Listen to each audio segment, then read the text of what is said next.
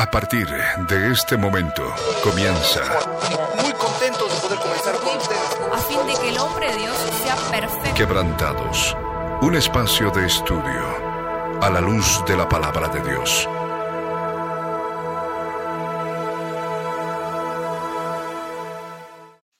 Muy buenas tardes, amados oyentes. Sean bienvenidos una vez más a nuestro programa Quebrantados. Estamos acá con Dieguito, listos para empezar un nuevo bloque de defensa de la fe, como lo habíamos prometido la semana pasada. Y esta semana, por la misericordia del Señor y después de un poco de estudio, bastante estudio diría yo, estamos acá con Dieguito para poder comenzar a tocar un tema súper, súper, súper importante que sé que a muchos de nosotros nos ha tocado al momento de evangelizar, de compartir a otros sobre nuestra fe, de hablarles a otros sobre el Señor, de hablarles a otros sobre Dios, de hablarles a otros sobre la palabra. Siempre están eh, eh, estas preguntas respecto concernientes a lo que es el sufrimiento y el dolor eh, en el mundo, ¿no? Entonces, eh, hoy tenemos un lindo tema para compartir. Muy buenas tardes, Diego. Eh, bienvenido al programa. Eh, buenas tardes, Milo. Buenas tardes a todos ustedes, hermanos. Eh, muy feliz de estar acá, como siempre, para traerles eh, la palabra de nuestro Dios y, por supuesto, en este, en este momento para hablar de un tema muy especial. Un tema, como dice Milo, que de, un, de una manera u otra siempre sale, siempre surge en conversaciones, en evangelismo. Eh, en debates filosóficos, en debates académicos, en, en, en, dudas personales internas que viene a ser a la raíz de todo el sufrimiento, el mal, eh, Dios, eh, como qué es lo que hace Dios, cuál es el rol de Dios en este aspecto del mal, del sufrimiento, lo que podemos experimentar. Eh, y bueno, es algo que venimos a hablar relacionado a lo que es el argumento de la paradoja de Epicuro, ¿no? que fue un filósofo que hizo una serie de, de, de, preguntas y respuestas en las cuales dan a entender que Dios realmente no existe porque el sufrimiento existe. Y es un argumento que se está compartiendo en redes sociales, que se están eh, divulgando a través de memes, a través de WhatsApp, a través de argumentos que... Inclusive de personas que son o, o que tienen mucho reconocimiento y tienen mucha gente los sigue, como podemos poner el caso de Gloria Álvarez, que es una economista, politóloga, ella eh, ha, participado de muchísimos debates respecto a lo que es la postura política económica en Latinoamérica y ella es una de las defensoras del dilema de esta, de esta paradoja de Epicuro, que en realidad ha sido ya refutada muchísimas veces por, por, por filósofos cristianos, ¿no? por, por pensadores cristianos.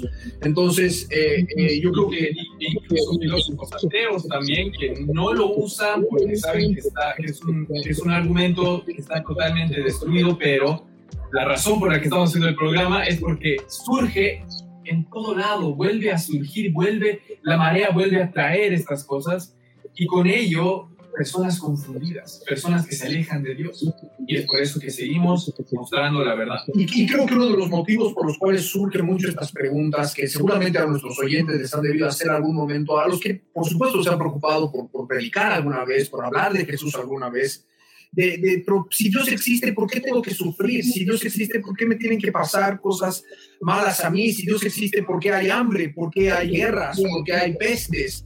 Eh, ¿por, qué, ¿Por qué hay tanto dolor en el mundo? Si verdaderamente Dios existe y es bueno y nos ama y quiere lo bueno para nosotros, ¿por, por qué vemos tanto sufrimiento? ¿no? Entonces son preguntas que nos hacen a nosotros como cristianos y que nosotros tenemos que estar prestos para responder. Por supuesto que conforme a la palabra de Dios, pero también para, con la capacidad para refutar o derribar estas barreras mentales que se pueden presentar en el corazón, en la mente de las personas, ¿no? Porque por supuesto, o sea, nosotros tenemos que distinguir que, que este problema de, de, de, del mal, este problema del sufrimiento y, y del dolor en, en, en nuestra vida, eh, eh, tiene, tiene, se lo puede ver de dos maneras, ¿no? Está desde el punto de vista intelectual, que es lo que hoy día vamos a estar conversando, pero también está desde el punto de vista emocional, que es lo que lo vamos a estar con lo que vamos a estar cerrando el día de hoy, para poder entender a cabalidad de, por qué hay sufrimiento en el mundo, cuál es la causa, y, y, si Dios verdaderamente nos ama y quiere el bien, ¿por qué vemos tanto sufrimiento en el mundo? Entonces son, son preguntas que hoy vamos a estar respondiendo con Dieguito, por supuesto también a la luz de la palabra del Señor, no solamente a la luz de la lógica o del razonamiento humano o de la probabilística, porque sí también vamos a hablar de la parte probabilística de este problema del sufrimiento, eh, sino también eh, para poder comprender los propósitos que el Señor tiene y que tenemos nosotros revelados en la palabra del Señor, que por supuesto el resto de las culturas y otras religiones eh, carecen o no lo tienen o directamente no lo toman en cuenta, ¿no? Entonces, eh, ¿podemos comenzar, Dieguito? Claro. Eh, bueno, entonces podemos empezar, eh, como les he, les he, dicho, esta es la introducción. Eh, nos vamos a enfocar en todo este tema del mal del sufrimiento, pero específicamente de la paradoja de Epicuro. Como les dije, era un filósofo que tuvo un argumento que hasta ahora sigue volviendo, que hasta ahora gente lo va defendiendo, y es este, y lo pongo en pantalla ahora. Voy a decir todo el argumento y luego vamos a analizarlo. empieza así es que Dios quiere prevenir la maldad, pero no es capaz. Es el, ese es el primer, esa es la primera pregunta. La primera pregunta, ¿no? claro, es una serie de preguntas, ¿no? Y esta es la primera pregunta que él hace y él mismo responde. Entonces no es omnipotente. La segunda pregunta, es capaz, pero no desea hacerlo, entonces es malévolo. La tercera pregunta, es capaz y desea hacerlo, entonces, ¿por qué sigue surgiendo la maldad? La última pregunta es que no es capaz ni desea hacerlo, entonces, ¿por qué llamarlo Dios? Y este argumento, como les digo, está siendo divulgado en redes sociales, en WhatsApp, en todo lado. Y nosotros como cristianos, si es que realmente no lo conocemos antes o algo, puede que los hayan agarrado desprevenidos y puede que haya, haya personas que hayan hasta dudado en, en, responder estos, porque en, en responder estas preguntas, porque son preguntas en realidad que te hacen un razonamiento deductivo incorrecto, que te llevan a justamente querer razonar de la misma forma que él quiere razonar. Por eso es que él escoge las preguntas y escoge las respuestas. Y, y en realidad es que hay otras opciones y hay otras formas de ver este argumento a la luz de la palabra de Dios, a la luz de la verdad. Y, a la evidencia empírica misma. Y a la evidencia empírica. A la evidencia empírica misma que tenemos respecto, o sea, para poder destrozar este argumento. Sí, como tal, porque es falso. Y podemos empezar. Yo pienso que, bueno, la primera parte, la que él nos dice, es que Dios quiere prevenir la maldad, pero no es capaz. Nosotros sabemos que nuestro Dios, el Dios de la Biblia, ha dicho que Él es un Dios bueno. En, anterior, en el anterior programa hemos visto que su, naturaleza, su naturaleza misma es buena, que todo lo bueno nace de Él y que justamente nosotros como seres humanos en nuestro corazón, en las tablas escritas de nuestro corazón, podemos saber eso. Y, y que los seres humanos practican el mal, practican la maldad alejándose de Dios al cometer pecados y endurecer su corazón. Y Dios nos ha dicho en su palabra que Él viene a destruir la maldad, a destruir el sufrimiento y hacerlo de una vez por todas pronto. Amén. Y, quisiera que pongamos el versículo bíblico en pantalla de Daniel capítulo 9, el versículo 24, que creo que es el eje de, de toda la palabra profética, porque el mismo Señor Jesús dijo, aquel eh, que, que, que, lee el profeta Daniel entiende en Mateo capítulo 24, en, el versículo 16, si mal no me equivoco, después de lo donde dice eh, que, que, iba a ser predicado el Evangelio del Reino en todo el mundo, ¿no? Entonces, eh, tenemos que leer y escudriñar a los profetas, porque a través de los profetas conocemos que nuestro Dios justo, nuestro Dios de justicia, va a venir a terminar la maldad, ¿no? Está profetizado, va a pasar. Entonces ponemos en pantalla y dice, 70 semanas están determinadas sobre tu pueblo, sobre tu santa ciudad, para terminar la prevaricación y poner fin al pecado y expiar, expiar qué? La iniquidad, para expiar la iniquidad, para poner fin al pecado, para poner fin a la maldad, para poner fin al sufrimiento, para traer la justicia perdurable y sellar la visión y la profecía y ungir al santo de los santos. No sé si, si nunca has escuchado la profecía de las 70 semanas. Yo sé que el pueblo de Cristo viene así, estamos muy acostumbrados a llevar palabra profética eh, que nos alumbra como una antorcha, que alumbra eh, eh, en lugar oscuro hasta que el Señor Jesús venga por nosotros. Y es la palabra profética más segura. Entonces, primeramente, conforme a la palabra, está profetizado que Dios va a poner fin al pecado va a poner fin a la iniquidad que nosotros estamos viviendo en la tierra. Esas 70 semanas de años que son semanas de años, de las cuales ya se han transcurrido 69 semanas, o sea, 483 años ya se han cumplido y faltan los últimos 7 años de esta profecía, que por supuesto no vamos a entrar en detalle el día de hoy. Falta que se firme el último tratado de paz y seguridad, el pacto con la muerte, el convenio con el Seol, para que se inicie la última semana de años profetizada por Daniel, al cual al finalizar el Señor Jesús pondrá sus pies en el monte de los olivos y vamos a traer, ¿qué va a traer Él? La justicia perdurable. Va a terminar la prevaricación. La prevaricación, el prevaricato es poner al inocente por culpable y al culpable por inocente. Va a expiar la iniquidad y va a traer la justicia perdurable. Porque nosotros vemos que la justicia del mundo es trapo de inmundicia. Nosotros estamos viviendo un tiempo en el que la maldad del hombre está incrementando de tal manera que lo podemos eh, hasta palpar cada vez más en la corrupción en los gobiernos, en las calles, con los, eh, con los asesinatos, con los asaltos, con la violencia intrafamiliar. Vemos que la maldad del hombre está incrementando de una manera eh, exponencial. Y, y, la palabra habla y está profetizado de que el Señor Jesús viene por segunda vez para terminar la maldad. Entonces, ya de entrada, esa premisa que quiere plantear Epicuro sin tener el conocimiento del Dios de la Biblia está equivocada, porque la palabra dice que Él va a poner fin al pecado, Él va a expiar la iniquidad, Él va a traer la justicia perdurable, porque tenemos un Dios justo, pero también está su misericordia y su paciencia, y vamos a seguir viéndolo, ¿no? A medida que vamos avanzando. Y es tal cual como dice su palabra en Daniel. Él viene a poner fin al pecado, viene a poner fin a toda esa maldad, al sufrimiento, a todo aquello que, que está hablando Epicuro en este momento, y, y lo va a hacer. Mas el Señor nos dice que lo va a hacer pronto en su segunda venida, porque aún está dando un tiempo de gracia. Porque si viniera y terminaría con la maldad, ¿quién de nosotros quedaría con? Y, y, ese es el punto. Él, él es por eso que vino a la tierra, porque para los hombres era imposible, recuerden. Eh, pero, pero la pregunta que nos dice acá Epicuro es, es que Dios quiere prevenir la maldad, pero no es capaz. Bueno, ahora sabemos que es capaz y lo va a hacer y que va a venir a terminar la maldad. Ahora Epicuro responde, entonces, no es omnipotente si es que quiere terminar la maldad, pero no es capaz. Si nosotros le decimos, como estamos ahora respondiendo, si quiere y si es capaz, él pregunta, ah, es capaz pero no desea hacerlo, y es lo que nosotros acabamos de decir, sí es capaz y sí desea hacerlo, y lo va a hacer en su segunda venida. Claro, porque muchos pueden plantearte y decirte, ah, no, pero entonces si Dios es capaz de destruir la maldad, eh, eh, entonces, ¿por qué no la destruye? Entonces él es malo, se regocija en vernos sufrir a los pobres humanos, porque tienen esa tenemos esa mentalidad como si tuviéramos que demandarle al creador y al juez del universo una vida llena de lecho de rosas y, y, demandarle que termine el mal, pero también la yo le respondería también con esta pregunta de si Dios eliminara el mal el día de mañana, ¿tú estarías con vida? Si es que lo eliminara. Y ahí está. Y eliminar todo el mal. Todo el problema. Nace ahí, porque en realidad las personas lo que quieren es sí, que termine el sufrimiento, que termine el mal, en base a lo que ellos dicen, en base a lo que ellos creen que es bueno y malo, pero ya hemos entendido, ya hemos explicado en otros programas que la bondad misma, lo, lo, bueno, y la única forma de saber qué es lo malo nacen de Dios.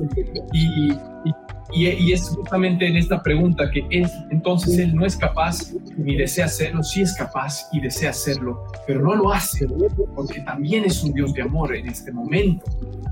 Y está dándonos un tiempo de misericordia, porque como bien dice Milo, ninguno de nosotros quedaríamos con vida, ninguno de nosotros estaría presente para ver que la maldad se termine, porque no es la maldad, como decía Pablo, está en nosotros. La maldad está en mí, miserable de mí. ¿Quién me librará de este cuerpo de muerte? Más gracias doy a Dios por Jesucristo, porque Él vino y tomó nuestra maldad, y tomó nuestro pecado, y tomó nuestra iniquidad, y ahora nos ofrece su justicia, su salvación, su perdón, su sangre que nos limpia de todo pecado. Y es eso lo que nosotros estamos viniendo a hacer y lo cual decimos en esta segunda pregunta es esa la respuesta para, bueno, para que en este momento Epicuro nos continúe preguntando. Y ahí está la pregunta para nuestros oyentes, inclusive tal vez pueden haber gente no, cristiana que tal vez nos esté escuchando en este momento y, y, y, o gente que no cree en Dios. Y está la pregunta, si verdaderamente Dios existe y es un juez, es el juez del universo y tuviera que eliminar toda la maldad. Cuando estamos hablando toda la maldad, estamos hablando desde la más pequeña de las mentiras hasta el más grande de los genocidios y de las torturas. Estamos hablando de todo lo que está mal en el mundo, objetivamente hablando. No sobreviviríamos ninguno de nosotros porque todos hemos pecado y estamos destituidos de la gloria de Dios, ¿no?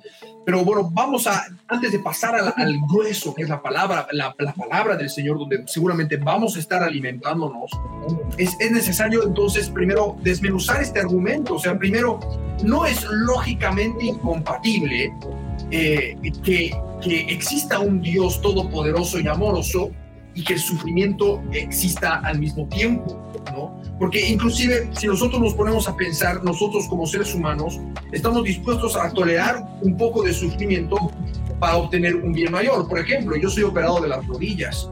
Yo tengo, a mí me operaron cuando era chico las rodillas, me pusieron tres grapas para eh, corregir una, eh, una desviación que tenía en la, en la rodilla derecha y fue un proceso sumamente doloroso para mí y no fue solo una operación, fueron cuatro en total, dos en los pies y dos en la rodilla, ¿no? Para meter los clavos, para sacar los clavos, ida y vuelta, ¿no? Y fueron procesos de mi vida en los que yo estaba sufriendo, pero sabía que eran por un bien mayor. Sabían que gracias a esa operación iba a poder hacer deporte, iba a poder eh, caminar tranquilo sin cansarme, no iba a tener eh, tantos problemas si es que cargaba con, más peso, eh, no iba a necesitar una operación mucho más complicada a mis 40 años. Entonces, estuve dispuesto a pasar por un poco de sufrimiento para alcanzar un bien mayor. Y esto es lo que nosotros también debemos entender como cristianos al momento de conversar con otras personas que nos plantean esta problemática de por qué Dios permite el sufrimiento. Ahora, el, bien de Dios se eh, supera con creces lo que nosotros podamos tener en, en nuestro conocimiento humano limitado en el espacio y tiempo, porque al fin y al cabo somos seres mortales y nuestra vista eh, es eh, eh, como que muy pequeña a comparación de Dios que realmente ve en el campo de la eternidad toda la historia de la humanidad. Porque sabemos que tenemos un Dios historiador y Él, habiendo creado un universo, con libre albedrío, en el que verdaderamente el hombre puede elegir hacer tanto el bien como el mal, y que sabemos conforme a la palabra, lo vamos a ver más adelante, que los hombres han elegido las tinieblas, hemos elegido el mal, y por lo tanto tenemos esa predisposición a elegir el mal, es que podemos empezar a comprender un poco más del el porqué del sufrimiento del mundo, ¿no? Así es. Y, y, es, y es ese, ese, ese tipo de argumento que nos lleva a esta respuesta que dice Milo, porque eh, Epicuro lo, dice así, es capaz y desea hacerlo, que es lo que nosotros decimos sí totalmente, entonces, ¿por qué sigue surgiendo la maldad? Y no es necesario siquiera entrar a la siguiente pregunta, que es, es que no es capaz ni desea hacerlo, entonces, ¿por qué llamarlo Dios? Porque nos podemos quedar en este talón de Aquiles, que es su talón de Aquiles, que derriba y destruye este argumento, que es esta pregunta, ¿es capaz y desea hacerlo? Y la respuesta es sí, él es muy capaz y sí, él tiene el poder para destruir la maldad, él desea destruir la maldad. Y lo va a hacer.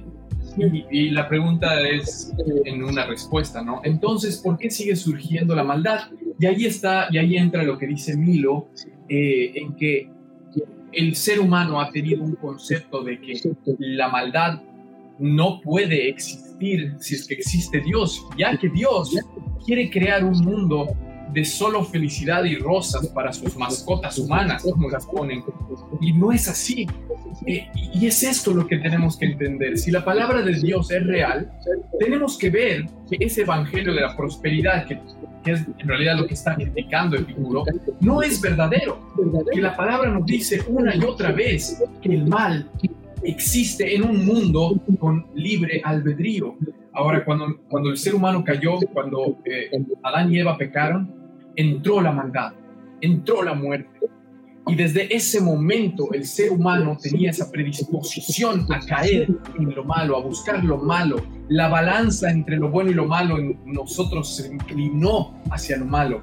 Y de ahora en adelante no es que no podamos hacer nada bueno, porque como hemos hablado en otros programas, gente que no cree en Dios puede hacer cosas buenas. Pero el punto está en que nosotros estamos ya dirigidos, inclinados hacia el mal, porque nuestra naturaleza está caída. Y otra vez, volviendo a lo que decía Pablo, el mal está en nosotros, el mal está en mí. Y, solamente gracias a Jesús podemos liberarnos de eso.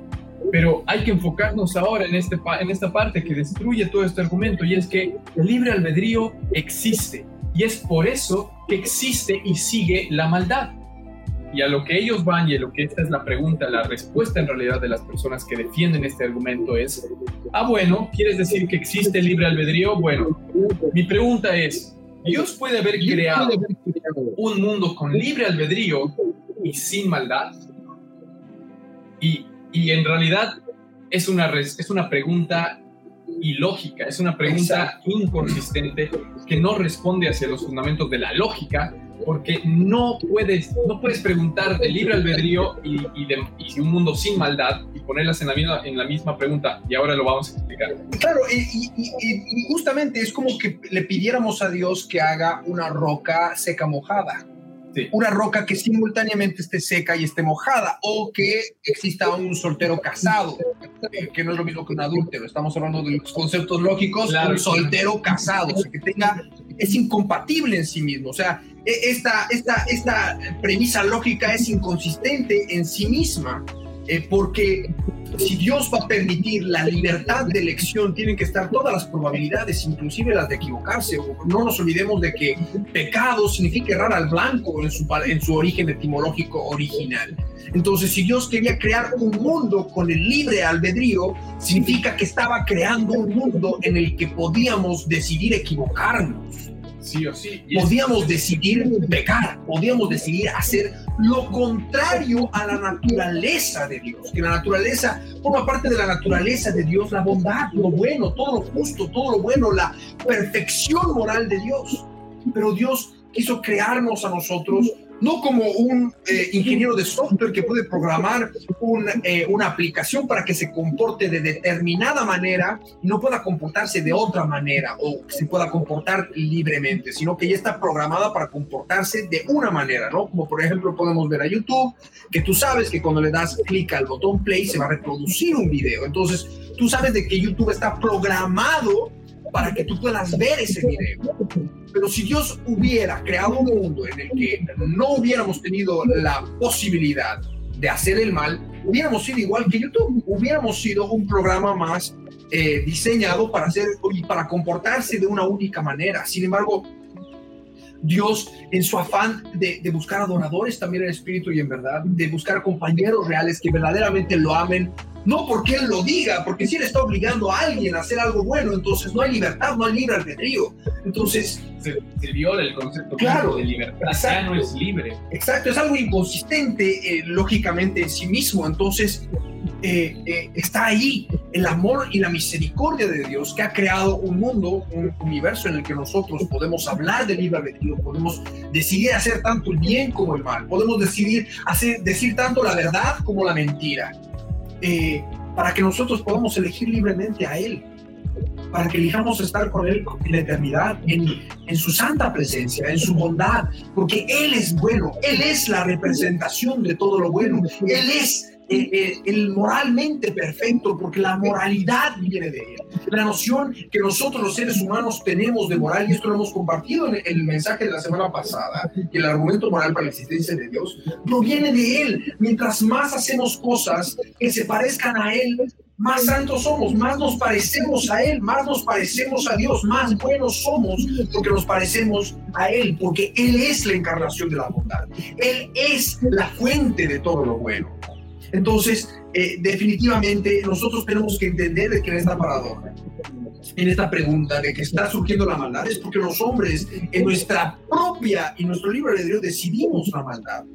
De que no es inconsistente, lógicamente hablando, de que el sufrimiento, de que Dios permite el sufrimiento, o sea, de que Dios y el sufrimiento coexistan, porque eh, así como nosotros, como habíamos dicho, conocemos casos donde permitimos el sufrimiento para alcanzar un bien mayor, Dios puede permitir a lo largo de todos los años de la historia de la humanidad, puede permitir la maldad del hombre con tal de cumplir su propósito más grande. ¿Cuál es su propósito más grande? Quisiera que leamos la palabra en Juan, el capítulo 3. Seguramente lo vamos a profundizar un poco más adelante cuando terminemos de hablar de todo este tema del argumento.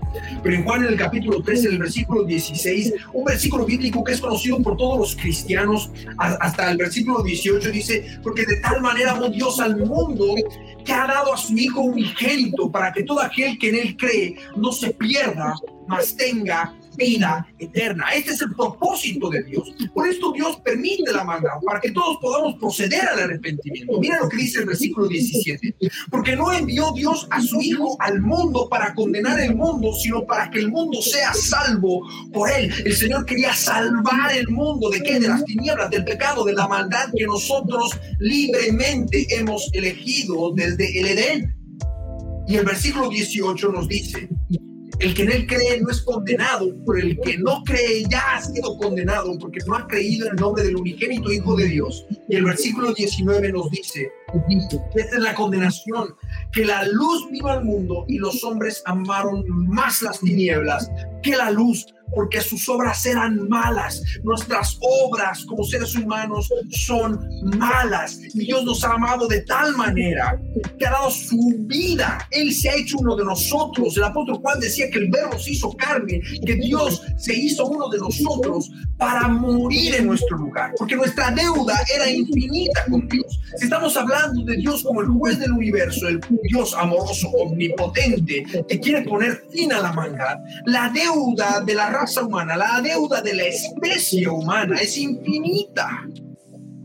Y solamente los humanos lo podríamos pagar, pero por nuestra cuenta nunca lo podríamos pagar. Pero Dios nos ha amado de tal manera que se ha hecho uno de nosotros para morir sin mancha en un sacrificio perfecto hecho una vez y para siempre, para que podamos ser libres de la maldad que nos aqueja. Y esto lo hemos dicho muchísimas veces en quebrantados. Entonces, eh, entendemos eh, por qué muchas personas pueden lidiar con este conflicto de por qué el sufrimiento está en el mundo si Dios eh, existe, pero también tenemos que entender de que el sufrimiento lo hemos estado provocando solamente nosotros. Imagínate un mundo en el que los seres humanos decidiéramos libremente hacer el bien constantemente. Y en lugar de que la balanza esté inclinada hacia la oscuridad y a las tinieblas, elijamos, esta balanza esté inclinada a hacer el bien. No viviríamos en un mundo con este sufrimiento. Pero por cuanto hemos decidido en nuestro libre albedrío hacer las cosas más delante del Señor, desde el Edén, pues hoy estamos como estamos. Y Dios aún así nos ha amado tanto y tiene tanta paciencia y tanta misericordia que a lo largo de toda la historia de la humanidad ha seguido llamando para que todos aquellos que en Él crean no se pierdan, mas tengan vida eterna. Para que los que quieran elegirlo libremente a Él puedan encontrarse con Él y conocer la vida eterna. Porque, eh, eh, y esto seguramente lo vamos a ver un poco más adelante, pero la vida en la tierra es efímera, es corta, nuestro tiempo en la tierra es eh, comparado con la edad del universo inclusivemente, y si lo comparamos con la eternidad mucho más, nuestro tiempo en la tierra es totalmente efímero y es totalmente pequeño, ¿no? Pero sin embargo es este tiempo de prueba lo que define dónde vamos a pasar la eternidad. ¿no? Y, y, por eso está la palabra de Juan capítulo 3 en el versículo, en el versículo 16, ¿no, Dieguito? Así es. Eh, y es, es, es, exactamente esto, porque si nosotros nos metemos y buscamos lo que dice la, la palabra de Dios, cuando escudriñamos la palabra de Dios, entonces ahí entendemos lo que lo que es este libre albedrío, lo que es la maldad y lo que es el fin y el propósito de Dios. Porque el problema con Epicuro, el problema con muchas de estas personas es que asumen, ese, es, es lo que a veces inconscientemente muchos cristianos asumen, es que Dios quiere que solamente esté bien, Dios no quiere que pase por sufrimiento, Dios no quiere que pase por pruebas. Si viene pruebas, si viene algo, es solo el enemigo y a, veces el enemigo, que es un ser espiritual que te odia y quiere destruir toda la creación que es de Dios, eh, puede traer maldad y puede traer cosas horrendas y aún así Dios puede usar lo que fue creado para el mal y usarlo para bien y usarlo para que crezcas y usarlo para que lo conozcas más y usarlo para que puedas ir a ese lugar espiritual que es donde vamos a pasar el resto de la eternidad junto a Él. Porque como decía Milo, el fin de nuestra fe es, es, la salvación de nuestras almas. Y ese es el fin que vino Jesús a darnos. Él vino a salvar nuestra alma. Ese es su fin. Su fin no es a darnos una vida cómoda y feliz. Porque si ese fuera el fin que dice la Biblia, entonces Epicuro tendría toda la razón. Pero no es el fin. El fin de nuestra fe es la salvación de nuestras almas. Y el fin de nuestra fe puede venir, a, como decía Jesús, como decía Pablo, como decían todas las partes que están escritas en la palabra, que vendrá a través de muchas tribulaciones, que a través de muchas pruebas, que el fuego probará nuestros corazones y nuestras obras mismas, para que nosotros crezcamos en Él. lo ponen en diferentes formas, en diferentes eh, maneras de escritura, a todo lo largo de la Biblia. Entonces vemos una y otra vez que Dios usa el sufrimiento, que Dios usa incluso las cosas que eran destinadas a matar, puede ser cosas que Satanás haya hecho, como he dicho, y las usa para bien, para aquellos que aman su nombre. Porque aquellos que aman su nombre han rendido su voluntad y se han entregado a Dios completamente. Y han dicho, ya no vivo yo, sino Cristo vive en mí y que haga lo que sea conmigo. Y si viene a hacer cosas malas, al final será por un bien mayor, al final será por algo mejor. Y termina siendo siempre así, porque Dios es un Dios muy bueno, es un Dios que no solamente nos va a dar la sanación y, o, la, o la bendición solamente allá, eh, después de la muerte, lo cual es mucho mejor que cualquier bendición y cualquier sanación de esta tierra, sino que también en esta misma tierra nos muestra sus bendiciones, nos muestra sus detalles, sus detalles, su amor, el simple hecho de respirar es un regalo. Y y, utiliza el mal, utiliza el sufrimiento para mostrarnos su carácter, para llevarnos a Él. Y es a través del sufrimiento también que mucha gente viene a conocerlo. Entonces, si lo tomamos de la medida del propósito de Dios, si tomamos desde ese ángulo, que el propósito era salvar su alma, mucha gente que estaba en sufrimiento, que a través del sufrimiento lo ha venido a conocer a Él. Entonces, así como esa gente lo ha dicho, como Pablo lo ha dicho, bendito sea este sufrimiento, que me gozo en los sufrimientos, me gozo en las tribulaciones, porque generan un peso de gloria más grande, me generan un conocimiento más grande de Dios. Me llevan a la salvación de mi alma. Amén. Y quisiera que citemos también a, C.S. Lewis. Eh, C.S. Lewis es el autor de las Crónicas de Narnia. Los, los, los de la iglesia, los que no lo han leído, lean esos libros eh, de, de esas historias inspiradas por el Espíritu Santo de Dios, no me queda duda, eh, porque tienen hermosas enseñanzas, pero eh, hay uno de los libros, más específicamente el, el, dilema del dolor, el problema del dolor, que se llama así el libro de C.S. Lewis, que no es, no es una novela, no es un cuento, sino es C.S. Lewis reflexionando respecto al problema del sufrimiento en, el, ser humano. Hay una frase que que dice dentro del libro, eh, justamente en la que habla de, en la parte del dolor humano, que dice que el dolor no es solo un mal inmediatamente eh, eh, reconocible, ¿no? Sino que es una ignominia imposible de ignorar. El, dolor reclama insistentemente nuestra, nuestra atención. Dios susurra y habla a la conciencia a través del placer, pero le grita mediante el dolor. Es su megáfono para despertar un mundo sordo. Quiero volver a, decir esta, esta, frase. Dios susurra y habla a la conciencia a través del placer. El Señor nos puede hablar cuando subimos a su presencia, al lugar santísimo, deleitarnos y podemos hablar con Él. Lo podemos pasar, lo podemos ver, podemos tener un hermoso día y darle gracias al Señor. Y el Señor nos puede estar hablando, pero el Señor nos grita mediante el dolor. Es su megáfono para despertar un mundo sordo. No solamente en nuestra vida personal, cuando descubrimos que hay pruebas, que hay tribulaciones, que podemos ver, entender de que estamos pasando, como decía Diego, estas tribulaciones que nos ayudan a perfeccionarnos en el Señor, sino también cuando vemos un mundo destrozado, cuando vemos a un mundo lleno de tinieblas, un mundo lleno de sufrimiento, es un megáfono gigantesco para hacerle saber al mundo que necesitamos de Dios. Es una señal de alerta, así como cuando eh, recibimos un golpe, el, dolor llega a través de nuestro sistema nervioso al cerebro y nos hace saber que hemos recibido un golpe y que algo anda mal con, el, con esa parte del cuerpo que ha recibido el golpe. El sufrimiento que vemos en el mundo es un síntoma claro de la necesidad que tenemos de Dios para poder salir de las tinieblas en las que nos encontramos. Y, y, y, y C.S. Lewis sigue escribiendo y dice, el hombre malo y feliz no tiene la menor sospecha de que sus acciones no corresponden o que no están en armonía con las leyes del universo, ¿no? Y, y obviamente, si, imagínate si viviéramos en un mundo con libre albedrío, eh, en el que eh, no, no, sintiéramos dolor, no sintiéramos sufrimiento por las cosas malas que hemos hecho. Viviríamos en un mundo totalmente nihilista, en un mundo totalmente donde no le importa nada a nadie y, y, y verdaderamente eh, estaríamos perdidos en las, en las propias tinieblas. Entonces, eh, es importante que nosotros podamos comprender que, que el Señor permite que haya el dolor para que nosotros también a través del dolor lo podamos conocer a Él. Y podemos tomar el, uno de los casos más emblemáticos de la palabra, es el caso de Job, ¿no? que Job pasó por tanta prueba y tribulación para que al final tenga una mayor revelación de Dios en su vida. Porque Job termina, decía, antes de oídas te había oído, mas ahora mis ojos te ven.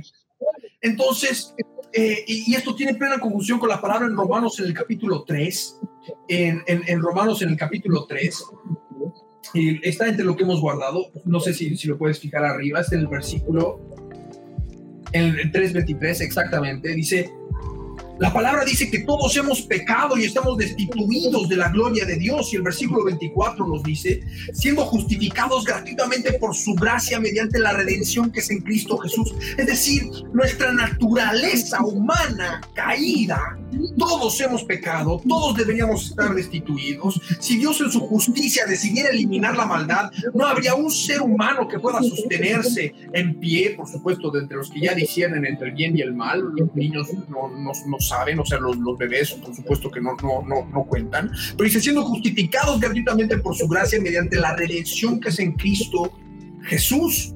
Nosotros podemos ser redimidos de la oscuridad y de la maldad, siendo justificados por el sacrificio que el Señor ha hecho en la cruz del Calvario. Y por eso Dios ha dado tiempo, porque quiere que la mayor cantidad de personas sean salvadas, porque Él no quiere que nadie se pierda, porque Él quiere que los hombres en su libre albedrío decidan dejar el camino de maldad y seguirlo a Él. ¿no?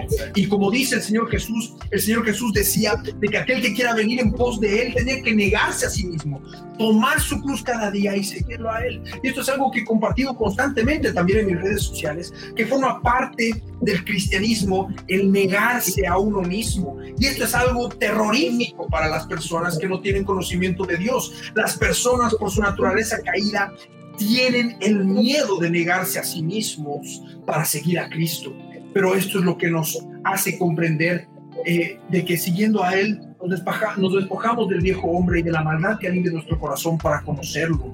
Exacto. Y, y ese, ese, el Evangelio mismo nos muestra que, que la palabra es verdadera, nos muestra que el sufrimiento y el libre albedrío y la gracia de Dios pueden coexistir y es más, coexisten en un mundo justamente con libre albedrío, porque de otra manera no podría ser así. Dios escogió de esta forma, en su voluntad, en su soberanía, que tengamos libre albedrío, eh, eh, para que nosotros podamos escoger justamente entre el bien y el mal. Eh, aclaro algo súper rápido. En el principio, tanto los ángeles como Adán y Eva, por ejemplo, tenían un libre albedrío realmente libre, realmente puro, realmente limpio, sin ninguna, eh, sin ningún desbalance, como habíamos hablado. Entonces tenían que tener una, eh, un factor externo para ser movidos al bien o al mal. Y es por eso que Dios puso un árbol y es por eso que les dio la orden, mostrándose a sí mismo como el premio, como lo último, como la relación que todos y ahora cada uno anhelamos tener con Dios. Dios estaba presente y estaba viviendo con ellos. Y la única, el, único mandamiento era no comer del fruto que estaba en ese árbol, porque si comían de él, ciertamente iban a morir.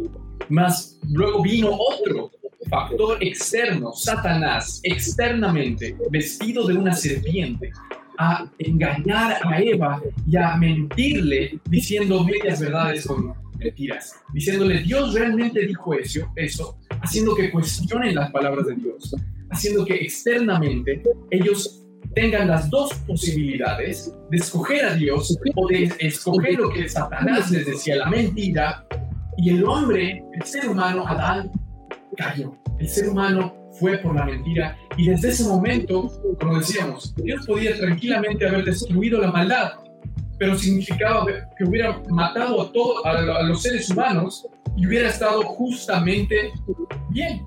Pero Él en su bondad, como Milo leyó hace un momento y lo vuelvo a poner, por cuanto todos pecaron y están destituidos de la gloria de Dios, ahora siendo justificados gratuitamente por su gracia mediante la redención que es en Cristo Jesús, a quien Dios puso como propiciación por medio de la fe en su sangre, para manifestar su justicia a causa de haber pasado por alto en su paciencia los pecados pasados y es justamente eso lo que Él ha decidido hacer en su gran amor, en su gran bondad, en su gran misericordia, utilizar y venir en forma de hombre para poder, a través de Jesús, a través de Él mismo, eh, darnos la justificación gratuita y los pecados pasados no tomarlos en cuenta. Es decir, borrados están, más lejos y anulados ante los ojos de Dios. Más esto no es una, obviamente, esto no es una, eh, un llamado a que nosotros pequemos libremente o que nosotros pensemos que la gracia de Dios es para que nosotros la usemos si piensas así, no has entendido la gracia de Dios aún. Eh, y, esto nos demuestra al final y al cabo de lo que estamos hablando que Epicuro estaba en lo incorrecto, que esta parte en la que él habla de que no puede existir un mundo de libre albedrío con, con la maldad, es un, eh, viola el principio de la no contra, contradicción, viola el principio de lo que nosotros estamos diciendo de la lógica, es un imposible, porque cuando ya hablas de libre albedrío, cuando ya hablas de libertad, tiene que haber la posibilidad de la maldad, tiene que existir esa maldad. Y es por eso que también Los Ángeles, ¿no? Tuvieron que ser eh, llevados con, igual con Satanás a, a que esto sea externo y que les diga, quieren venir acá conmigo, derroquemos a Dios y, y salgamos de este lugar. Y Dios permitió que ellos escojan libremente qué hacer porque hay muchos que también levantan el argumento, ¿y por qué Dios no destruyó a Satanás el momento que nació la maldad? Porque tenía que pasar esto con todos. Tenían que escogerlo libremente. Exactamente. Y entonces, en síntesis, Dios permite el sufrimiento y la maldad del hombre, primero, en primer lugar, por misericordia. En segundo lugar, porque Él conociendo toda la historia de la humanidad, porque sabemos que es un Dios que se mueve a la velocidad de la luz, que se mueve a velocidades más grandes que la velocidad de la luz, de hecho, y Él trasciende el, el universo del tiempo y el espacio, y Él ha podido ver no solamente a cada una de las vidas que, que viven en, en, la tierra y todo lo que han podido hacer a lo largo de su vida, sino que Él ha eh, visto desde la eternidad quiénes también iban a decidir seguirlo a Él y quiénes no. Por eso la palabra habla que desde antes de la fundación del mundo están escritos los nombres de aquellos que iban a, a, a elegirlo a Él, ¿no? Entonces, Dios en su misericordia y en su plan de salvación, Él quiere salvar a la humanidad a pesar de que hemos elegido la maldad, nos ama tanto que no quiere que ninguno de nosotros tenga perdición eterna. Él, conociendo toda la historia de la humanidad en su soberanía, como dice la palabra, y lo hemos estado escuchando esto en, los mensajes últimos del pastor, Él trastorna la, la, la paz de la tierra para cumplir con sus propósitos. Él ha estado cumpliendo con sus propósitos a pesar del libre albedrío del ser humano porque el Señor, al conocerlo todo, al ser omnisciente, perfectamente omnisciente, Él ya sabía el resultado de cada una de las decisiones que los seres humanos iban a tomar No solamente las probabilidades que ellos podrían tener, sino que sabía lo que cada uno iba a elegir. Y por supuesto ahí vemos su soberanía y cómo él ha movido todo para cumplir con sus propósitos. Y, cómo él en su soberanía sigue moviéndose así para, para, como dices, Miro, cumplir su palabra, cumplir sus propósitos en nuestra propia vida. Él también introduce en, en, nuestra, en nuestra libertad, Él se introduce en su soberanía a lo que nosotros estamos avanzando, estamos llevando, estamos continuando viviendo. Y rompe esta, esta libertad y utiliza, lo utiliza para llevar sus propósitos. Por eso es que los hombres que han rendido su corazón a Él, como Él dice, pueden dirigir sus pasos, más el Señor va realmente a, llevar sus pasos a lo que es el propósito de Él. Y cuando nos dejamos guiar por el Espíritu Santo de Dios, claro, y está la guía del Espíritu Santo de Dios para que nosotros sabemos qué decisiones tomar en nuestra vida, porque el Señor nos guía por el camino derecho, nos, nos, nos, guía por el camino de justicia, entonces para poder tomar hasta cualquier decisión, cualquier, si, qué carrera voy a estudiar, si me voy a mudar, no me voy a mudar, tenemos que aprender como cristianos a ser dependientes de la voluntad de Dios, ¿por qué? Porque su voluntad es buena, es agradable y es perfecta. Nosotros en nuestra humanidad, que tiene ya eh, esa predisposición a equivocarse y hacer las cosas mal. Eh, ¿Nos podemos equivocar? Por supuesto que sí, pero cuando aprendemos a depender del Señor en las decisiones que tomamos, su Espíritu Santo nos guía y nos guía por sendas de justicia, nos guía eh, por delicados pastos, porque Él es nuestro pastor. Esa, son todos estos detalles que se van haciendo vida en nuestra vida como cristianos, ¿no? Pero también te pueden preguntar en medio de un debate y decir, bueno, está bien, no es lógicamente imposible que exista Dios y que exista el sufrimiento de manera simultánea, que existan al mismo tiempo, que puedan coexistir, pero es poco probable. Si hay tanto sufrimiento, veo tanta maldad, vemos, por ejemplo, lo que está pasando, la guerra en Siria, los niños sufriendo, vemos que la principal causa de muerte en el mundo hoy en día es el aborto, con más de 40 millones anuales, o sea, cada año mueren más niños abortados de lo que Hitler mató durante la Segunda Guerra Mundial, o cada dos años, ponele, y, y cada dos años superan también a Stalin y a otros genocidas de antaño. Entonces, si Dios existe, porque hay tanta maldad en el mundo? porque hay tantas violaciones? porque hay tantos maridos que pegan a sus mujeres en su casa? porque hay tantas, o porque hay tanto COVID? porque hay tanta enfermedad? porque hay pestes? porque hay malaria? Eh, eh, y, y, todas esto a mí me, eh, alguno podría decirte, me da evidencia de que el mal que estamos viviendo no, no puede de ninguna manera justificar un bien mejor el día de mañana, ¿no? Y aquí es donde ya entramos al campo de la probabilística, es decir, qué tan probable es que Dios exista si vivimos en un mundo con tanto sufrimiento, ¿no? Es lo que te dicen, el sufrimiento proporciona evidencias empíricas de que la existencia de Dios es improbable. Pero ¿es este argumento cierto? Yo creo que hay tres puntos que nosotros tenemos que entender del por qué este planteo de que, de que la probabilidad de que Dios exista se reduce porque hay sufrimiento es un poco absurdo. Eh, primero porque nosotros no estamos en la posición para afirmar eh, eh, esto porque para empezar somos finitos, es decir, somos seres humanos que mortales, tenemos un tiempo limitado en la Tierra, en el mejor de los casos de nuestra generación llega a los 100 años, en el, en el más top, en los, 114, pero realmente son contados con los dedos de las manos, es decir, somos finitos, no somos omniscientes, es decir, eh, eh, que nosotros estamos limitados en nuestra inteligencia y en nuestro conocimiento, hay cosas que seguimos descubriendo cada día, es decir, no lo sabemos todo, y por último, nosotros estamos limitados por el espacio-tiempo, es decir, no podemos viajar al futuro y y, decir que verdaderamente todo este sufrimiento no es justificable.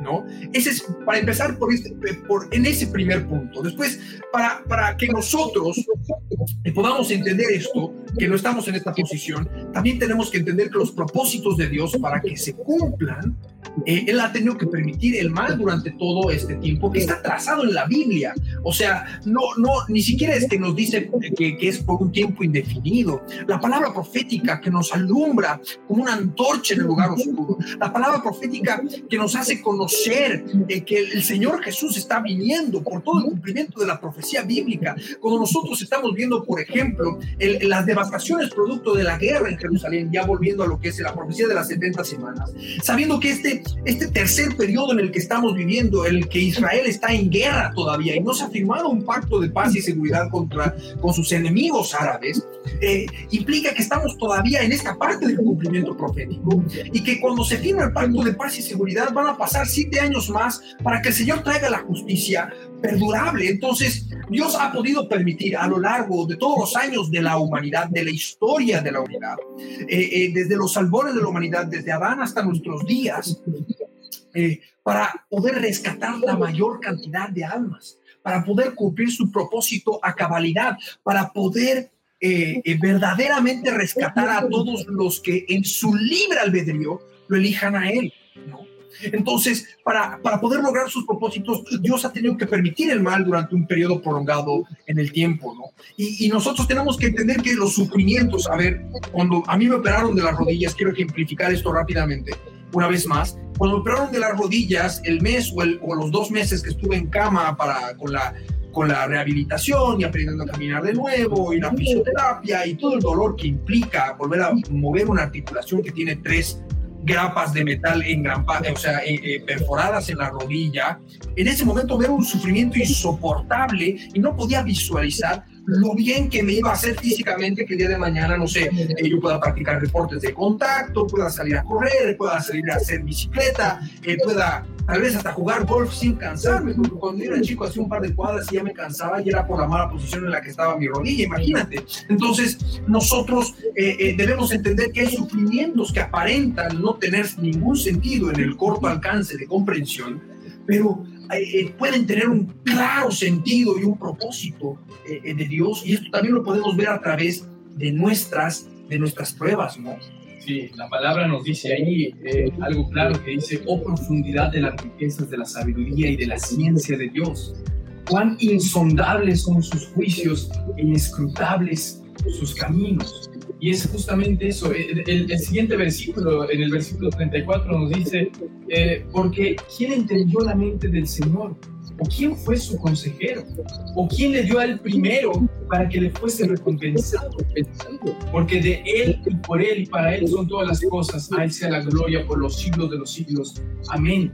Y es justamente eso. Nosotros si realmente pudiéramos entender y describir específicamente cada aspecto de Dios y cada movimiento y cada voluntad y cada revelación que Él nos ha dado, entonces no sería Dios, porque ese es el concepto mismo de Dios, que lo que Él nos ha revelado en su palabra es justamente lo que Él ha decidido revelar.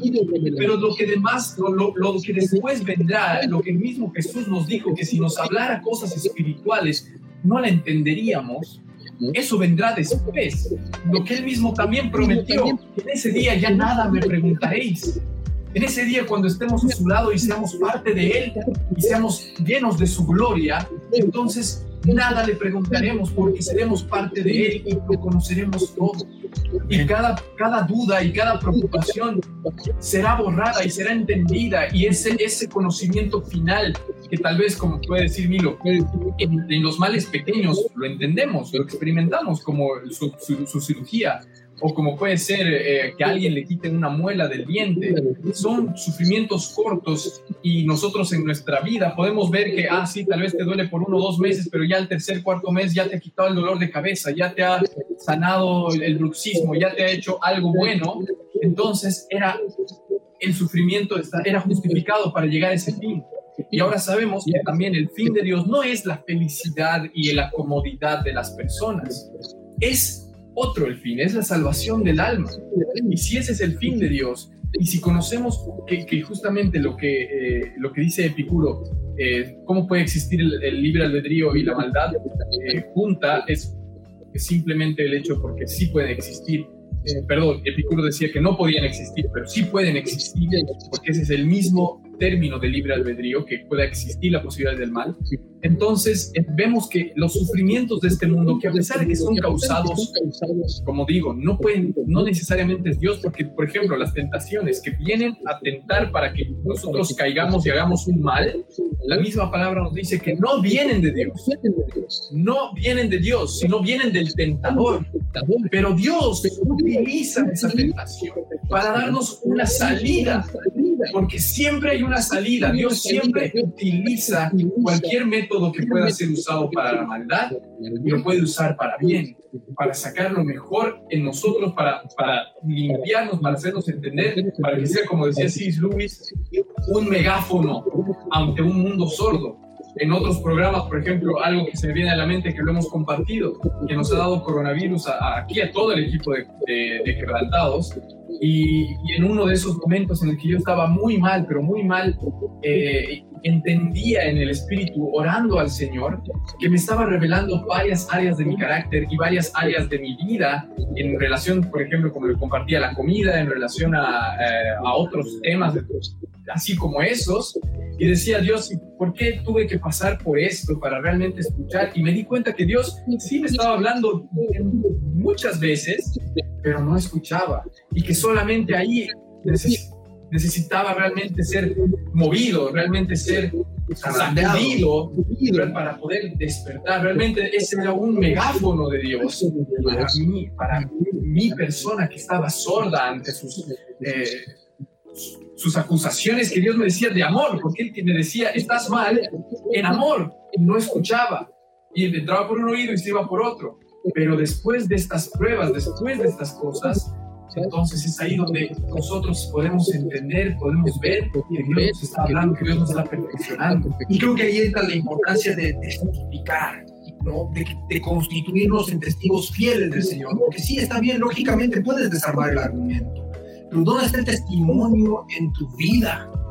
¿no? Decir, bueno, mira, yo he pasado por esta prueba, esta tribulación, he pasado otra vez por esta enfermedad, he pasado por este conflicto emocional en mi vida, en los que verdaderamente el Señor ha confrontado mi espíritu y he visto un montón de cosas que estaban mal. Cuando tú estás pasando por un periodo de prueba y de tribulación, tienes que ver en tu interior eh, lo que hay por limpiar, en lugar porque lo que, lo que hacen muchos es que cuando viene la prueba y la tribulación se apartan del Señor y deciden volver al mundo, ¿no? Para olvidarse de sus problemas. Pero lo que el Señor nos hace es obligar a confrontar esos problemas primeramente desde adentro para afuera, ver la carne y la grosura y la maldad que hay en nuestro corazón y limpiarnos de todo lo que nos sirve para conocerlo más a Él, para llenar, llenarnos más de su gloria, para conocer más de su gloria, más de su honra, ¿no? Y eso es lo que nos caracteriza como cristianos. Y es, y es algo súper importante, que nosotros como cristianos entendemos de que, como decía Diego, no hemos venido aquí a la tierra a ser felices.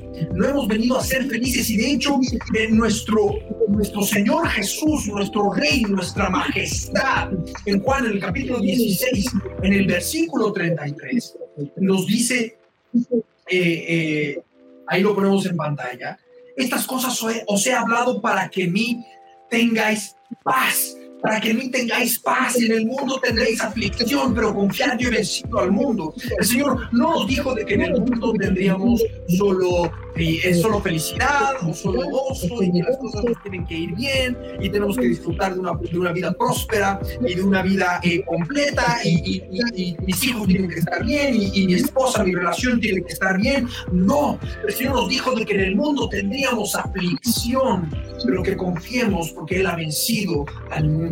Y esto se pone en contracara completamente, eh, eh, lo podemos ver entre el cristianismo occidental y el cristianismo oriental hoy en día.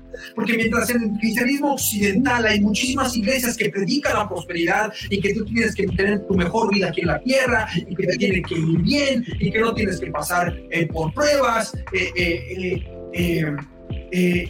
Y la contracara que tenemos en, en Oriente son son nuestros hermanos que están dando la vida por el Evangelio y los matan, inclusive a nuestras hermanas las latiguean y las violan solamente por mantener su fe en Cristo Jesús.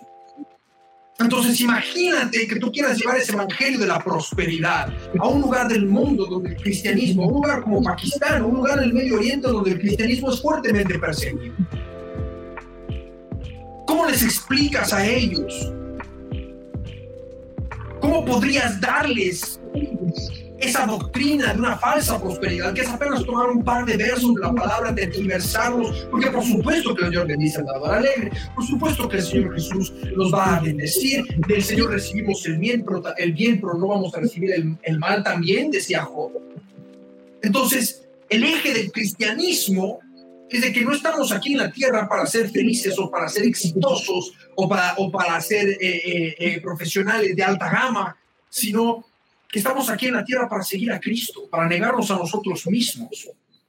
Ahí es donde el Evangelio se tiene que converger y tenemos que entender que mientras muchos cristianos quieren vivir su mejor vida aquí en la tierra, nuestros hermanos en el Asia y en el Medio Oriente están anhelando su patria celestial y nos llevan a la delantera en esta carrera de la fe, porque ya se han despojado de todo el mundo y de inclusive de ellos mismos por amor de quien los amó. No, entonces, nos es necesario, el Señor Jesús nos advirtió, y si quieren leer después más adelante, Mateo capítulo 24, el Señor Jesús nos advirtió que seríamos perseguidos por causa de su nombre, que llegaría el tiempo que nos iban, que aquel que nos mate pensaría que están rindiendo culto a Dios, y que eso es lo que sucede en los lugares extremistas donde el cristianismo es perseguido, sobre todo en lugares de musulmanes extremistas que creen que están matando a esas personas en nombre de Dios. Entonces, estamos viendo el cumplimiento de la palabra profética, y estamos viendo el cumplimiento de lo que el Señor Jesús mismo profetizó, que en el mundo tendríamos aflicción. Pero no se quedó solamente con eso, sino que nos dijo que confiáramos en Él porque Él ha vencido al mundo. ¿Y cómo depositamos nuestra confianza en Él? Siguiéndolo. ¿Cómo lo seguimos? Tomando nuestra cruz, negándonos a nosotros mismos y siguiéndolo a Él. Como decía nuestro pastor, y tantas veces ha cantado eh, eh, eh eh, ¿Cuántas veces hemos cantado este himno de he decidido seguir a Cristo, no vuelvo atrás, eh, eh, enamorado de Jesús, enamorado, enamorado de ti, caminar, aunque nadie nos siga.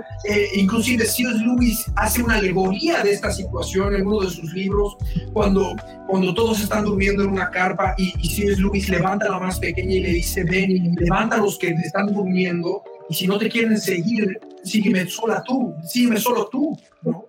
Entonces, aunque nuestra vida tal vez nos veamos solos en nuestro caminar con Cristo, eh, nuestro galardón no se queda, nuestra grande recompensa, y, esto, está, eh, esto está en Romanos, esto está en Romanos en el capítulo 2, en el versículo 7, desde el versículo 6 podríamos leer inclusive, que dice la palabra, el cual pagará cada uno conforme a sus obras vida eterna a los que perseverando en bien hacer buscan gloria, honra e inmortalidad. Y cuando hablamos de que los que perseveran en bien hacer, ¿cuándo hacemos el bien? Cuando decidimos seguir a Cristo, cuando decidimos negarnos a nosotros mismos, tomar nuestra cruz y seguir a Él. Ahí estamos buscando gloria, no nuestra gloria, no la gloria del mundo, no la gloria del hombre, no la gloria profesional, no la gloria personal, su gloria, su honra y su mortalidad, su inmortalidad. Porque el Señor Jesús dijo que el que busca la gloria del hombre, busca la gloria del hombre, pero que busca la gloria del Padre. Nosotros tenemos que buscar la gloria del Padre, glorificar al Padre con nuestros hechos, honrar al Padre con nuestros hechos, para alcanzar el fin máximo de nuestra fe, como decía Dieguito, la inmortalidad, la vida eterna. A los que perseverando en bien hacer, buscamos gloria, honra e inmortalidad. Así es. Y es estos versículos y muchos más que están en la palabra, eh, que los voy a mostrar ahora, que nos muestran una y otra vez que el Señor realmente nos acompaña en medio de esta tormenta. No nos deja solos, no nos dice, bueno, al final van a salir bien a través de esta tormenta. Él está con nosotros, Él nos acompaña, Él nos, como, como cuando Él estaba en vida y, estaban con los discípulos en la, en la tormenta en medio, del, medio del, del océano y venían todas las olas y golpeaban y, y, estaban las nubes totalmente negras y Jesús estaba ahí dormido y le dijeron, ¿acaso no te preocupas por nosotros? ¿Acaso no te importamos? ¿Y cuántas veces nosotros como cristianos y, también los que no son creyentes le han dicho esto a Dios? Han gritado desde lo profundo de su sufrimiento y en su soledad estas preguntas y le han dicho, ¿acaso no te importo yo? ¿Acaso no te importa mi situación? ¿Acaso no te importa mi familia o algo así? Y Jesús la respuesta de Jesús era, hombres de poca fe, no ven que yo estoy con ustedes, no ven que en realidad Jesús mismo estaba en la barca, que él era, él sabía cómo iba a terminar esto y por eso estaba tranquilo. Y es por eso que él ahora nos dice, ya no les conviene que yo me vaya cuando estaba con los discípulos, porque ahora vendrá un consolador que es espiritual, que es, es el Espíritu Santo que ahora vive en todos y cada uno de los creyentes y que nosotros lo tenemos a Él para pasar cualquier tipo de tribulación y cualquier tipo de aflicción. La palabra de Dios en el, capítulo de, en el libro de Hechos, en el capítulo 14, en el versículo 22, nos dice así, confirmando los ánimos de los discípulos, exhortándolos a que permaneciesen en la fe y diciéndoles, es necesario que a través de muchas tribulaciones entremos en el reino de Dios. Y constituyendo ancianos en cada iglesia y habiendo orado con ayunos, lo encomendaron al Señor en quien había creído. Y bueno, eh, continúa, pero la palabra nos dice que es necesario que pasemos a través de muchas tribulaciones para entrar al reino de Dios. Yo les digo, y no solamente yo, todos los creyentes que han estado varios, varios años en esta fe van a poder testificarles que gracias a las, a las tribulaciones, gracias a las aflicciones, podemos hoy día darnos cuenta de muchas cosas de Dios y podemos realmente hasta, hasta decir gracias Dios por estas aflicciones, gracias porque no hubiera abierto los ojos, gracias porque a través de esta cosa terrible que ha pasado mi familia, ellos no hubieran doblado rodillas si no hubiera sido por eso. Y tantas cosas así que podemos ver. Una de ellas, por ejemplo, también que está escrita en la palabra es cuando Dios llamó y escogió al apóstol Pablo. Él, el perseguidor de la iglesia, un asesino que está, escrito en el libro de Hechos, que torturaba a los creyentes para que nieguen a Jesús. Él, ese hombre, Dios lo, lo vio y lo amó y lo escogió, le mostró todo el sufrimiento que había de pasar por él antes de revelarse a él, antes de que él pueda decir quiero ser creyente.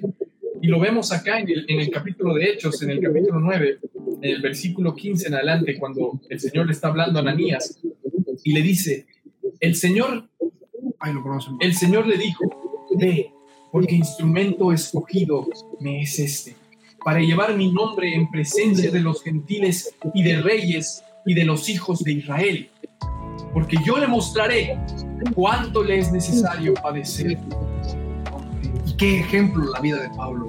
Y, es justamente Pablo uno de realmente lo que podemos ver, no solamente el ejemplo de wow, y las cosas que hizo, los viajes que hizo, las, las cartas que escribió, sino, también los sufrimientos que padeció. Está escrito igual en Hechos que había un momento que pensaba en quitarse la vida y decía, yo pensaba en quitarme la vida por tanto sufrimiento. Está en el libro de Hechos, pero Gracias Dios doy a Jesús que salimos de esa tribulación. Este era Pablo, aquel que le rompieron palos, que lo latillaron, que, que lo laceraron, que lo, que lo hicieron bolsa, como dicen en Bolivia. Y él aún así, sabiendo todo aquello que iba a padecer por el nombre de Cristo, decidió ser cristiano. Y decidió seguirlo a él. Y, no solamente tenemos el ejemplo del apóstol Pablo, todos aquellos que formamos parte del ministerio de Cristo viene y sobre todo también las personas que son allegadas a, a la familia del pastor, a su círculo cerrado, sabemos cuántas pruebas y tribulaciones hemos tenido que pasar a lo largo de nuestra vida y que el pastor también ha tenido que pasar a lo largo de su vida con sus ojos, eh, con, con, sus caderas, con su columna, con dolores de columna, en los que ha estado postrado durante un año, eh, eh, con terribles dolores de columna, en los cuales ha venido tanta revelación de la palabra de Dios. El Señor ha utilizado esos dolores para revelarlo, para que el pastor pueda buscarlo, estar en constante comunión con Él.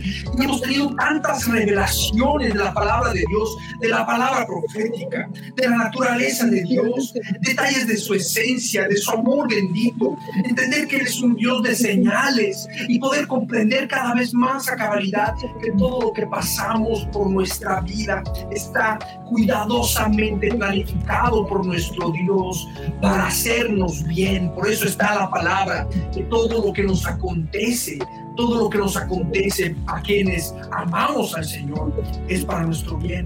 Es para bien de quienes lo amamos a Él. ¿Para qué? Para que podamos alcanzar el bien máximo, que es la salvación de nuestras almas. Para que podamos alcanzar el bien máximo, que es ser instrumentos de Dios para poder rescatar a los perdidos, para poder ser utilizados como ha sido utilizada la vida del siervo, la vida de nuestro amado pastor Ricardo, que a través de tantas pruebas y tribulaciones le ha permitido tener tanta revelación de la palabra, tantas facetas de nuestro Dios, que hoy nos permiten a nosotros testificar y conocer a Dios, porque se revela esa palabra en nuestra vida. A los que formamos parte de, su ministerio, se hace vida en nuestra vida y podemos comprender cuán cerca está su venida, podemos comprender cuán cerca Él está de nosotros, podemos comprender que Él nos escucha con detalle, podemos comprender que Él ha amado a nuestros antepasados, podemos comprender tantos hermosos detalles que nos hacen entender que todo lo que podamos padecer en la tierra es efímero y es corto y no tiene ni punto de comparación con ese peso de gloria que se va acumulando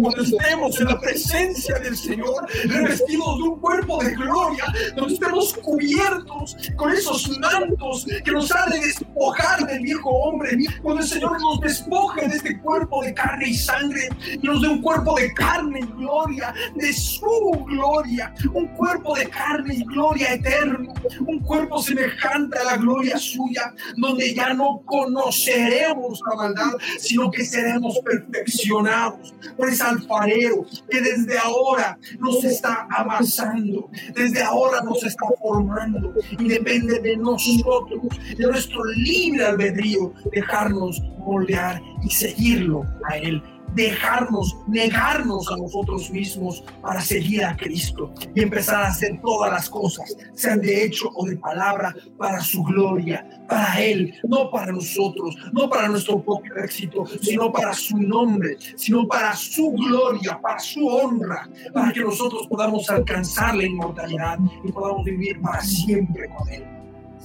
y, es, este tipo de conocimiento el cual nosotros como creyentes y ustedes lo van a entender que cuando empezamos a crecer en la fe, esto se empieza a ser claro, esto empieza a ser hermoso, esto empieza a ser profundo y totalmente grande en Dios. Es por eso que todos los hombres poderosos, gigantes en la fe, como les llamamos, han entendido estas cosas y han dicho las mismas palabras que Job ha dicho en el capítulo 1, en el versículo 21, por ejemplo. Y salí y dijo, desnudo salí del vientre de mi madre y desnudo volveré allá. El Señor dio y el Señor quitó. Sea el nombre del Señor bendito. En todo esto no pecó Job, ni le ni atribuyó a Dios despropósito alguno. Y es esto lo que venimos a hablar. Por más de que el despropósito, tú pienses que por más de que pienses que el propósito de Dios no se va a mostrar pronto, o tal vez no lo veas pronto, tienes que saber que no hay despropósito alguno en medio de la tribulación, en medio de la aflicción, en medio de la pérdida, porque también nosotros como creyentes hemos sufrido pérdidas. Hemos visto personas partir sin Cristo, hemos visto personas partir que, pensábamos no tenían que partir en ese tiempo, pero nosotros sabemos que Dios es, es, un Dios de amor y que Dios es un Dios de tanta sabiduría y de, como hemos leído en Romanos 11, unos caminos que no podemos comprender, que no podemos echarle y decirle a Dios que no tiene propósito alguno con lo que está pasando, porque cuando nosotros estemos con Él y estemos en su gloria, entenderemos los propósitos que Él tenía. Y y, esto no significa que también en esta vida nosotros tengamos que, pasar solamente males, porque no es así. El Señor nos, nos explica una y otra vez que sí pasaremos tribulaciones, que sí pasaremos aflicciones, sea de una manera u otra, pero que estemos contentos con todo lo que nosotros nos toque vivir. Por ejemplo, Pablo en Efesios, eh, perdón, en Filipenses, en el capítulo 4, nos dice, nos lo pone de esta manera, eh, cuando les, les, habla a ellos y les dice, en gran manera me gocé en el Señor de que ya al fin habéis revivido vuestro cuidado de mí, de lo cual también estabais solícitos, pero os faltaba la oportunidad. Y no lo digo porque tenga escasez, pues he aprendido a contentarme, cualquiera sea mi situación sé vivir humildemente y sé tener abundancia. en todo y por todo estoy enseñado, así para estar saciado como para tener hambre, así para tener abundancia como para tener, como para padecer necesidad. Pues todo lo puedo en Cristo que me fortalece. Y es justamente al final esto lo que nosotros debemos vivir. Estás en un momento bueno en tu negocio, estás recibiendo bendiciones en tu familia, estás con alegría, pues es un tiempo de alegría que el Señor te está dando, gózate en ello, regocíjate, pero tienes que saber que no importa lo que vengas, incluso viene un tiempo malo, incluso viene un tiempo de pobreza, como dice Pablo, el Señor nos quiere enseñar estas cosas para aprender a contentarnos en todo momento. Y, al aprender a contentarnos en todo momento, vamos también a aprender a ser como Job y aprender a decir, bendito sea el Señor en todo momento. Amén. Y entender que las pruebas y tribulaciones eh, vienen de la mano, por supuesto, para purificar nuestros corazones. Es decir, cuando nos encontramos en medio de una prueba, de una tribulación, sea cual sea, es decir, Señor, ¿qué está fallando en mi vida? ¿Qué tengo que buscar de ti? Aunque parezca que no tenga relación una cosa con la otra, pero decir, Señor, cambia mi vida, ¿no? Es un tiempo de búsqueda en medio de la tribulación y decir, Señor, ¿qué tengo que cambiar? Cada día, como dice nuestro pastor, cada día tenemos que tomar la cruz y decirle, Señor, ¿qué es lo que tengo que cambiar? Una búsqueda incesante, aprender a perdonar. Tal vez el Señor permite que pasemos tal vez por traición, que, que, que pasemos por un dolor en el corazón, para que nosotros aprendamos a perdonar, a tener misericordia, a, a mirar con amor a nuestros enemigos, ¿no? Como, como ocurre en el caso de la, de la persecución, ¿no? En, en, otras partes del mundo. Y también está para que tengamos un conocimiento más profundo de Dios. Un conocimiento más profundo de Dios. Yo recuerdo que hace como seis años atrás yo estaba en medio de, de una prueba eh, emocional muy dura y muy triste y, y, en mi desesperación empecé así a, a, a aclamar al, al, al, Señor para pedirle misericordia porque no entendía lo que me estaba pasando. Y, y, su paz descendió y Él me hizo aprender a no confiar en, en, en, en lo que yo podía ver en ese momento, sino eh, en que Él tenía control de mi vida y de que lo que estaba pasando era un proceso que yo tenía que pasar para pulir mi vida, para arrancar la basura que no servía, para poder seguir seguirlo a Él, ¿no? Entonces, es importante que nosotros podamos pasar por estos tiempos de, pruebas, de tribulación, inclusive por tropiezos que nos dejan eh, tirados en, el lodo mismo y entender que, muchos que tal vez se apoyaban en su propia justicia y, se creían eh, eh justos o santos y se creían infalibles, y de repente ven que tropiezan y caen y se encuentran con su realidad humana y con las tinieblas que estuvieron ocultando, como dijo Diego varias veces, debajo del tapete, debajo de la alfombra. No es que las estaban cometiendo o no, sino que simplemente la oscuridad estaba ahí latente para que el Señor, por supuesto, pueda limpiar eso. Te pone en prueba para que nosotros podamos ser refinados. La palabra de que vamos a ser refinados como el oro, pasado por fuego. Tenemos que refinarnos, ¿no? Eh, y nosotros tenemos que buscar eso en, en, los momentos de prueba, en los momentos de sufrimiento, en los momentos de tribulación, aferrarnos a Él, decirle, Señor, no te voy a soltar hasta que me des tu bendición, pero no con el resultado que yo podría esperar, sino con el resultado que Él va a producir en mí a través de esa prueba. Así como el carbón es puesto bajo mucha presión para producir un diamante, y creo que la Paulita, mi, mi hermana mayor, predicó de esto hace unos años atrás, que justo yo estaba pasando por esa y mi hermana predicó, y yo patente, que el Señor nos pone ahí en la impresión para que nosotros podamos ser esas piedras preciosas, esos diamantes. Nosotros somos diamantes en bruto y el Señor nos pone esas pruebas y tribulaciones para que nosotros podamos ser pulidos como diamantes, para que nosotros podamos comenzar a brillar. ¿Por qué? Porque una vez que pasamos por ese proceso y ese aprendizaje del Señor y esa revelación y esa palabra del Señor hecha vida en nuestra vida, podemos compartir su justicia y su palabra con las multitudes, con las personas que nos escuchan, con quienes nos están hablando, testificarles de las grandes cosas que Dios ha hecho para con nuestras vidas. Y de esa manera nos vamos a constituir en cumplimiento de la profecía, porque la palabra dice que los que enseñan la justicia a la multitud brillarán como las estrellas en perpetua eternidad, dice Daniel capítulo 12. Y eso es lo que nosotros tenemos que buscar, que la luz de Jesús brille en nosotros. Pero para que la luz de Jesús brille en nosotros, nosotros tenemos que ser pulidos como un diamante, como un espejo, tenemos que pulir nuestra vida para que el Señor Jesús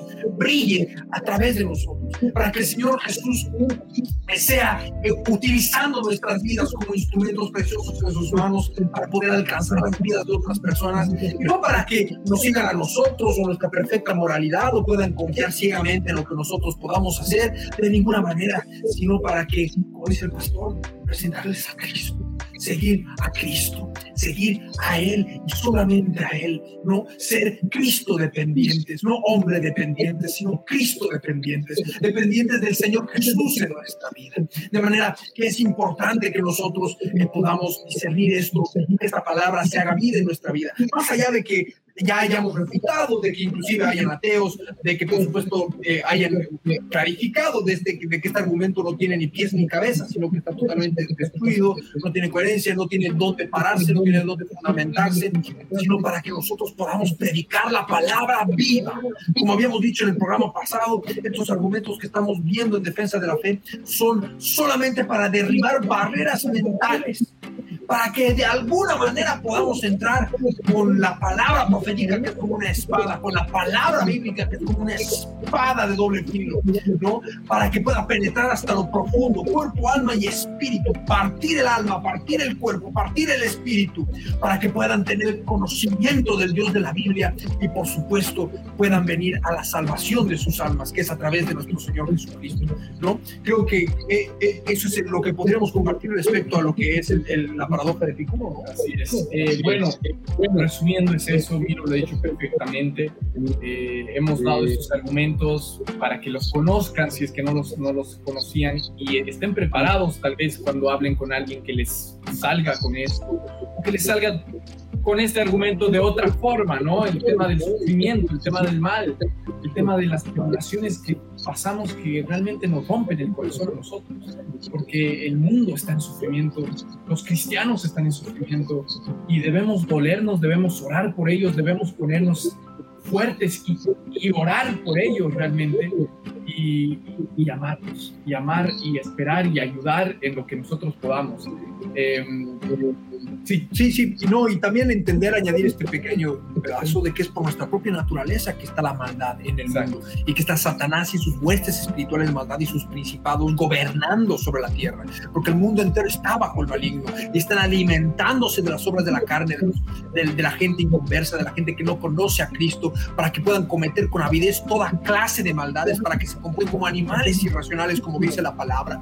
Entonces, nosotros debemos primeramente hacer entender a las personas con las que estamos hablando de que nosotros por naturaleza tenemos una predisposición a equivocarnos, a hacer las cosas mal, a pecar, a comportarnos de manera inmoral y de que por esa predisposición es que el mundo está como está ¿no? Y, que por eso también hay tanto juicio, que por eso están los espíritus inmundos de enfermedades pululando en, el mundo y que por eso hay guerras, por eso hay genocidios, por eso hay tanta maldad, por eso hay tanta violencia, pero que también está la salida, que Dios nos ha amado de tal manera que se ha hecho uno de nosotros, Él ha dado a su Hijo unigénito, Él mismo se ha hecho carne para que pueda dar su vida en sacrificio loable, en sacrificio puro, santo, perfecto, para que nosotros podamos ser libres de la oscuridad a la cual nosotros nos hemos predispuesto, a la maldad a la cual nosotros como género humano hemos elegido. Y ahí es también donde nosotros podemos comenzar a predicar el Evangelio del Reino. ¿no? Si bien podemos responder todo de manera lógica, si es coherente o no es coherente, si es razonable, si no es razonable, si es probable o no es probable, y hemos visto que es eh, eh, totalmente probable de que Dios existe en un mundo con sufrimiento y de que es totalmente lógico de que Dios existe en un mundo y que tolere el sufrimiento. Entonces, eh, de esa manera nosotros ya con la palabra, con Juan 3:16 hasta el versículo 18 podemos armar toda una prédica explicando por qué el género humano ha elegido las tinieblas y por qué Dios nos ha amado de tal manera para pagar esa deuda infinita para que nosotros podamos volver a tener acceso al Padre, seamos libres de las tinieblas, seamos transformados y renovados, renovados en el poder de nuestro Señor Jesucristo y podamos acercarnos más a su bondad, más a Él, ¿no? Era eso lo que quería añadir y no sé si, si tienes algo más para compartir, Dieguito. Así es, eh, es eso, es eso lo que nosotros hemos venido a, a, traerles, a venir a compartirles. Es, eh, al final es la palabra de Dios la que otra vez nos muestra que prevalece ante cualquier acusación, prevalece y, y destruye cualquier argumento presentado por los hombres, presentado por los sabios y justamente es lo que nosotros venimos otra vez a alentarles a que permanezcan en la fe, a que entiendan este proceso de sufrimiento, que lo vean de esta forma, como decía Luis, es un megáfono para despertar un mundo sordo y que nuestro corazón esté en, escuchar lo que Dios quiere cambiar de nosotros o lo que Dios quiere enseñarnos en este tiempo difícil que tal vez estén pasando. Y por supuesto, para aquellos que evangelizan, que utilicen estos argumentos porque son muy buenos, son realmente interesantes y a, personas que, que los usan, a veces esas personas que los usan no saben en absoluto que nosotros tenemos las respuestas ante estos argumentos. Así que escúchenlo de vuelta, compártanlo, comenten, eh, cualquiera sea su duda, vamos a estar leyendo, vamos a estar respondiendo las cosas. Y también si tienen alguna otra propuesta de, para algún otro programa o alguna otra consulta, pregunta, lo que fuera que podamos hablar, comenten. Nosotros estamos aquí justamente para hacer eh, ese equipo diferente que quiere traer eh, la palabra de Dios en todas las áreas de nuestra vida. Eh, y para eso estamos. Así que yo me despido, que el Señor los bendiga mucho. Ha sido, un, programa muy hermoso. Hemos podido entender el amor de Dios, hemos podido entender el libre albedrío, hemos podido entender que aunque nuestra balanza de libre albedrío esté eh, desnivelada hacia el mal, aún nosotros podemos eh, ver cosas buenas en este mundo y podemos escoger a Dios, podemos escoger a Jesús eh, como nuestro Señor y Salvador. Que el Señor los bendiga mucho y va a ser hasta en otro programa. Amén, amén. Amén, Dieguito. El Señor te bendiga mucho. Por supuesto, pedir a todos nuestros hermanos que nos están escuchando a través de la radio que por favor puedan seguirnos a través de Spotify, a través de Facebook, a través de Instagram, a través de Anchor, a través de Breaker, que se escribe B-R-E-A-K-E-R, que también pueden escuchar el podcast ahí, eh, y otras plataformas que por supuesto en Facebook están eh, para, detalladas para que puedan encontrar los podcasts. Eh, creo que más nos escuchan a través de Spotify, por eso estoy haciendo la mención. el Señor los bendiga mucho a todos y a cada uno de ustedes. No se olviden antes de evangelizar, siempre estar orando en lenguas, leyendo los versículos bíblicos, la palabra, para que el Señor les dé sabiduría y ponga carbones encendidos en sus labios para predicar y que este, este, esta refutación al, dilema de Picuro sea solo como una arma más para introducir al Evangelio como, como una pequeña introducción para poder hablar del Evangelio. Y por supuesto, aclarar a todos nuestros oyentes que tal vez nos están escuchando por primera vez, hemos hablado de muchísimos conceptos que están en la palabra del Señor que no hemos citado versículos bíblicos sobre, por ejemplo, la caída de Adán y Eva, eh, la, entrada del pecado al mundo, eh, eh, que el mundo entero está bajo el maligno, que los espíritus inmundos se alimentan del, del, hombre. La justificación para todo el mundo, para todos los hombres. Claro, todos estos, todos estos versículos bíblicos no, no, nos, no nos iba a dar el tiempo para compartirlos en este, en este mensaje, por eso hemos tomado por entendidas muchas cosas, pero si quieren eh, escudriñar más, tenemos como 30 o 40 capítulos de quebrantados en, Spotify, donde van a poder ver. Les aconsejamos ampliamente que vean los estudios de la epístola del apóstol eh, Santiago y del apóstol Juan, porque también tocamos estos temas y profundizamos muchísimo más conforme a la palabra. O sea, vean este podcast, este episodio del podcast, este episodio del, del programa radial, como una adición a lo que nosotros ya veníamos compartiendo en los estudios bíblicos del eh, apóstol, eh, apóstol Pablo y el apóstol, eh, perdón, apóstol Juan y el apóstol Santiago. que el Señor Jesús nos bendiga muchísimo a todos y a cada uno de ustedes. Los amamos con todo nuestro amor en Cristo Jesús. Como dice Dieguito, también estamos atentos a sus comentarios, estamos atentos a sus reacciones, estamos atentos a, a sus sugerencias también para ver alguna duda que puedan surgir, que puedan tener nos pueden escribir a través de Facebook, a través de Instagram y por supuesto lo vamos a tener, lo vamos a tomar en cuenta para los próximos programas. Les mandamos un gran abrazo con todo nuestro amor en Cristo Jesús. Ha de ser hasta cualquier otro momento en esta línea de tiempo. Paz de nuestro Rey, Jesús, el único, nuestro Rey, nuestra majestad de Nazaret. Hasta este instante, estuvimos con tu programa, Quebrantados. Lo que tenemos que entender es que cuando tomamos la Biblia... Será hasta un nuevo encuentro en la línea del tiempo. Para seguir conociendo más detalles de la Biblia, un tesoro real y verdadero